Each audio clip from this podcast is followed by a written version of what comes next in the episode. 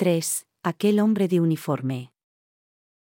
Lo conocí la mañana del miércoles 1 de mayo de 1929, casi al final de nuestro segundo y último curso. Volvíamos de unas peculiares vacaciones de Semana Santa y Feria. Ya, desde tan temprano, se agradecía escapar de los rayos del incipiente sol. A esa hora, estaban abiertos el bar y el kiosco, a los que solía ir mi padre antes del trabajo para tomarse un cortado de café y comprar el periódico, y la panadería, que repartía sus olores horneados por las casas y los corrales de vecinos de los alrededores. Con la próxima llegada de la exposición iberoamericana habían empezado a poner el acerado en la calle San Vicente, pero no estaba segura de que lo terminaran antes de que llegaran las lluvias, allá por noviembre. Enriqueta, que venía a la altura del ruinoso convento de Santa María la Real, me hizo señas con la mano en cuanto me vio y se apresuró hasta llegar a la esquina en la que yo la esperaba para ir al hospital. Me alegro de verte tras tantos días, Consuelo. Me dijo, dándome un abrazo que casi me ahoga. Era una mujer fornida. A este paso se nos va a olvidar todo lo aprendido. Las vicentinas habrán tenido que contratar a más personal en nuestra ausencia, observé con ironía. No lo creo. Lo más seguro es que hayan matado a trabajar a Victorina y a Rosalba. Y nosotras tan ociosas, comentó risueña. Esperaba verte alguno de estos días por casa, le dije. Mi madre y mi abuela han preguntado por ti. Nos hemos llevado todo este tiempo con mis padres en Utrera. Viven en el campo, en el sotillo, estaba más habladora que nunca. Tienen una hermosa huerta que hemos aprovechado bien. Mis hijos han correteado a sus anchas detrás de los pollos. Me he traído comida para unas semanas. Yo no he ido a las cofradías ni a la feria. He ayudado a mi madre con los partos domiciliarios. Pronto se jubilará por sus problemas de visión. Ya tengo ganas de terminar los estudios. No podremos vivir con el sueldo de mi padre. Está buscando otro trabajo. Entonces, me fijé en él. Venía por la calle Alfonso XII y casi tropezamos en la esquina de la plaza del museo. Después fue delante de nosotras todo el tiempo. Mis ojos le seguían sin poder evitarlo. Era un hombre de constitución ancha y no demasiado alto. Vestía un mono militar de color azul maón, pero no supe distinguir a qué cuerpo pertenecía. Tenía unos botones plateados y un emblema con la letra CS. Me va a dar algo, Enriqueta. Fíjate en él. Le dije entusiasmada. No exageres. Lo que te ha gustado es el uniforme, comentó riéndose. Olvídalo. Ni se ha fijado en ti. Además, estás harta de decirme que no piensas casarte. Pero eso no tiene nada que ver, le respondí voluptuosa. Observé que se colocó en nuestra misma parada de la Plaza Nueva y, que, al entrar, se fue al otro extremo del coche, cerca de la puerta trasera. Se apearía pronto. Nosotras nos colocamos en la segunda ventanilla, no muy lejos de él. No quería perderlo de vista. Íbamos de pie. Enriqueta hablaba y hablaba de nuestras clases. Hay que tener cuidado con el padre don Eleuterio. No nos mira bien y por su culpa no vamos a poder graduarnos. Sor Jesús le habrá dicho que no asistimos a misa. El último día en clase habló del anticlericalismo casi señalándonos a las dos cree que es un insulto directo a Dios y a sus prosélitos. Pero estamos asistiendo a sus clases y aprobaremos su asignatura como hicimos el año pasado con la del misógino de Núñez y la del recalcitrante de Miguel Topete, comenté. Con su movimiento de sotana lo que intenta es adoctrinarnos. No sé cómo la universidad se deja llevar por los dictados de la Iglesia. Me parece una idiotez administrar el bautismo de recién nacidos en peligro de muerte si no eres católico, afirmó con razón. Luego se puso a conversar sobre las otras dos asignaturas de aquel año, pero yo ya no la oía. No dejaba de mirar con descaro al guardia entre los pocos huecos que me permitían los pasajeros y el traqueteo del atestado tranvía. Tenía los ojos castaños y el pelo lacio, muy negro, que llevaba medio cubierto con una gorra de plato del mismo color que el mono. Noté que se había puesto nervioso porque empezó a hacerse remolinos en el pelo con la mano izquierda a la altura de la sien. Se va a quedar calvo, pensé. A continuación empezó a mirar por la ventanilla de la puerta de atrás y llegué a creer que había perdido el interés. Pero más adelante clavó sus ojos en mí con tal intensidad que hizo que me agitara como una florecilla con el viento de levante gaditano. Enriqueta debió de darse cuenta de mi ensimismamiento porque enmudeció. Se entablaron después las típicas conversaciones tranviarias en las que todo el mundo salía desplumado. Ya casi éramos como familia por las veces que coincidíamos por la mañana. Qué mal lo ha hecho este año el ayuntamiento con las fiestas, dijo un hombre mayor que siempre iba con un periódico en la mano. Por ganar dinero con los visitantes, ha querido juntar la Semana Santa, la Feria de Abril y la exposición y lo que ha conseguido es crear el caos.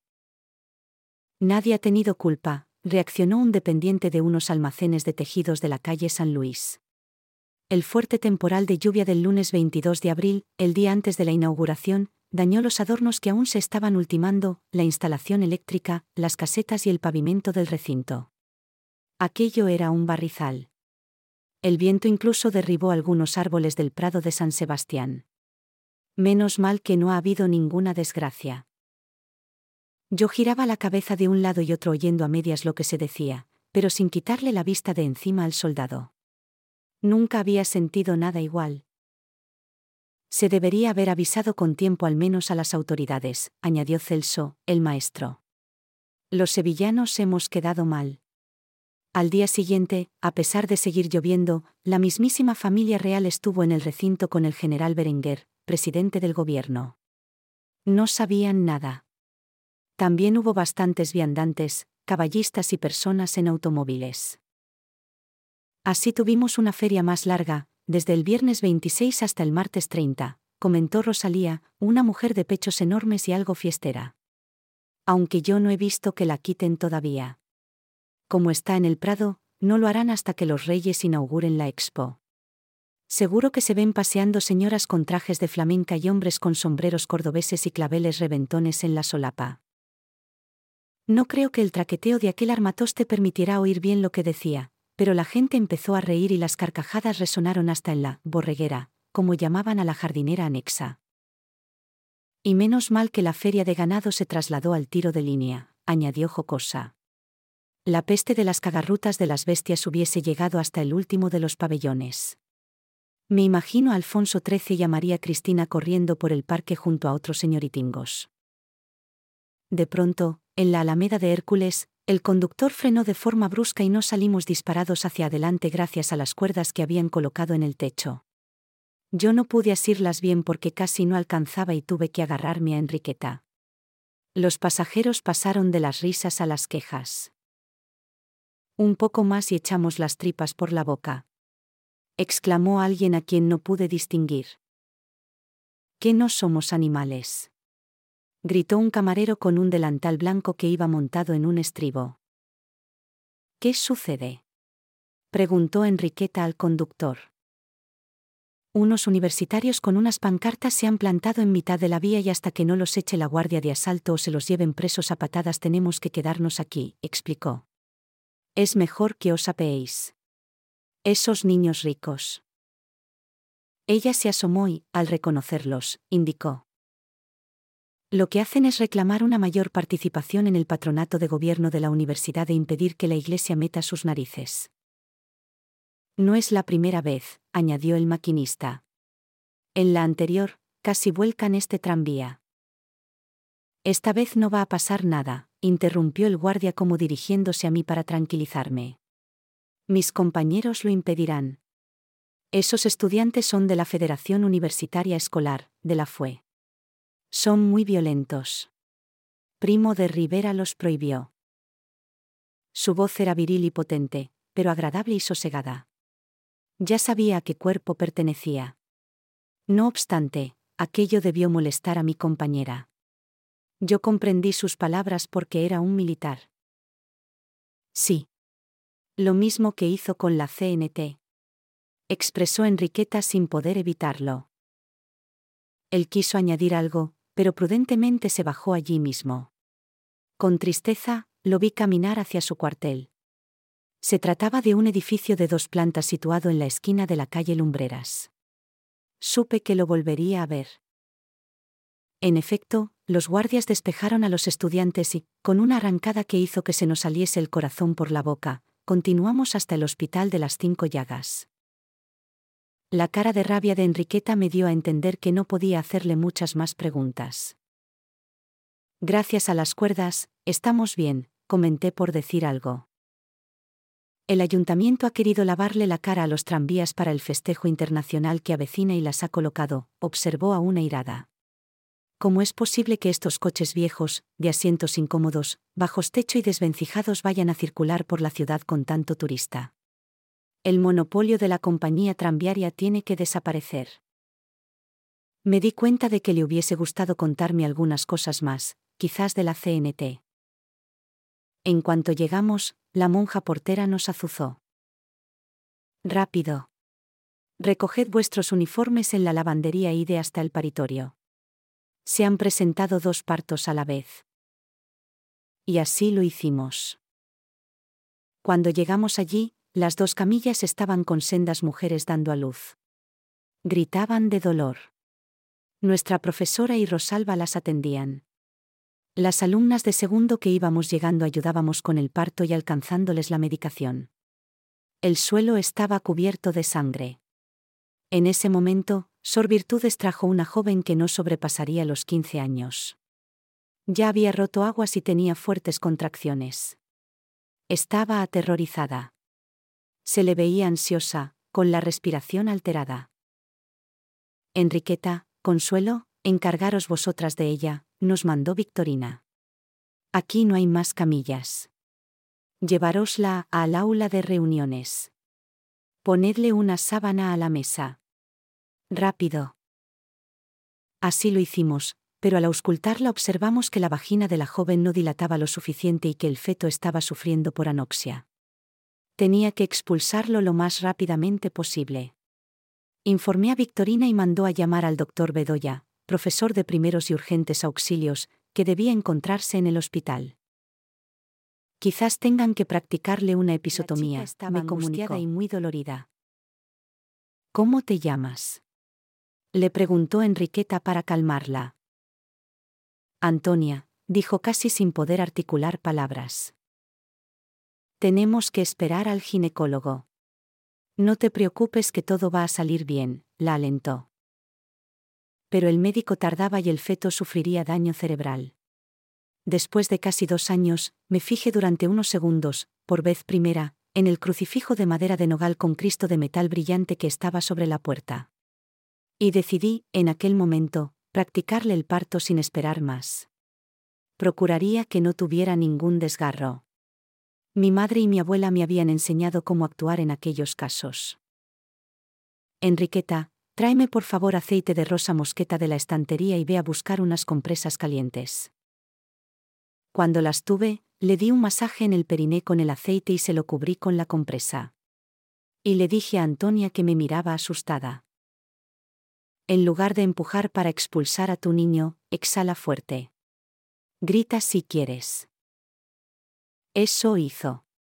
Así pues, con sumo cuidado, saqué la cabecita del bebé, después un hombro y más tarde el otro hombro, seguido por el resto de su pequeño cuerpo. Pasado más de un cuarto de hora, llegó el ginecólogo con una enfermera, que traía en la mano unas tijeras curvas y una mascarilla de éter. ¿Dónde está la mujer que necesita la episotomía? Le preguntó a Victorina. En aquel cuarto, le señaló. Consuelo y Enriqueta están con ella. Ya creo que no hará falta. Pero, ¿cómo ha dejado que ellas practicasen el parto? Tardaba, doctor, y Consuelo es una mujer muy experimentada. Está aprovechando bien las clases y viene de familia de matronas. Cuando el doctor se acercó alterado, yo ya le cortaba el cordón umbilical, mientras que Enriqueta le quitaba la sangre a Antonia con una gasa. Ha sido usted poco prudente, Consuelo. Expresó enfadado mientras se acercaba a examinar a la parturienta. No dije nada. Me dediqué a limpiar con suavidad la boquita del recién nacido y eliminar las flemas y mocos para que diera sus primeras bocanadas de oxígeno. Veo que la joven no ha sufrido desgarros vaginales. No sé cómo lo has conseguido. Os felicito a las dos, pero no volváis a hacerlo nunca más sin el consentimiento de uno de nosotros. Gracias, doctor. Así será, le confirmé. Solo he intentado salvar al niño, bueno a la niña. Sin más palabras, se marchó. Aquel día no habíamos tenido clase con él. Poseía la cátedra de ginecología en la Universidad de Sevilla. Era conocido por su aversión hacia las mujeres médicos, como muchos otros, que veían como un peligro para su profesión. Cierta vez nos había dicho al respecto, unirán las armas de su hermosura y de sus encantos a las de su ciencia y procurarán vencernos. Le di la pequeña Antonia, que la cogió en sus brazos agradecida. ¿Qué nombre le vas a poner? Le preguntó Enriqueta.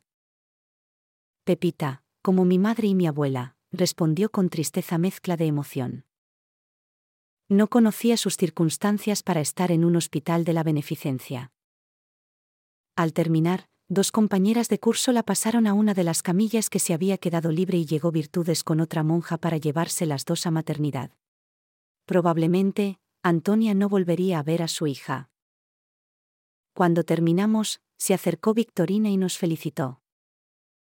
Lo habéis hecho muy bien las dos. Formáis un buen equipo. Habéis evitado la incisión en el perineo, lo que le hubiese podido provocar una fuerte hemorragia. Estoy muy orgullosa de vosotras y de todas mis alumnas. Aquellas palabras me emocionaron. Eran una especie de colofón a lo que había deseado en la vida, ser una buena partera. Ah, Consuelo. Me tienes que explicar cómo lo has conseguido, añadió guiñándome un ojo. Por la tarde tuvimos al cura, que nada más entrar, se dirigió a mí. Me han contado lo que has hecho hoy, Consuelo. Y te quiero preguntar algo, ¿le habrías administrado el bautismo al párvulo si hubiese peligrado su vida? Si me lo hubiera pedido su madre, por supuesto. No sé si le gustó demasiado mi respuesta. Era un hueso duro de roer. Enseguida se puso a hablar de Juan el Bautista y nos leyó un pasaje de los Evangelios. Solo era un curso de dos meses, pero valía como cualquier otra asignatura. Siendo mujer y matrona, aquella escuela era todo un reto.